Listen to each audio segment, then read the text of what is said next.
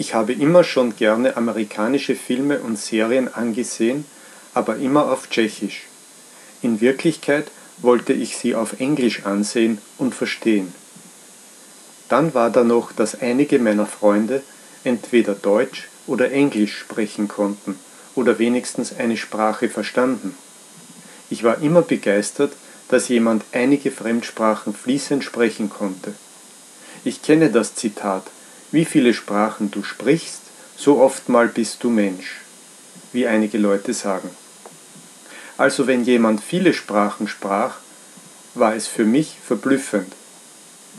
In meinem dritten Jahr an der Universität begann ich über meine Zukunft nachzudenken, weil ich nach zwei Jahren das Studium beenden sollte. Ich wusste, dass ich zumindest eine Fremdsprache können sollte.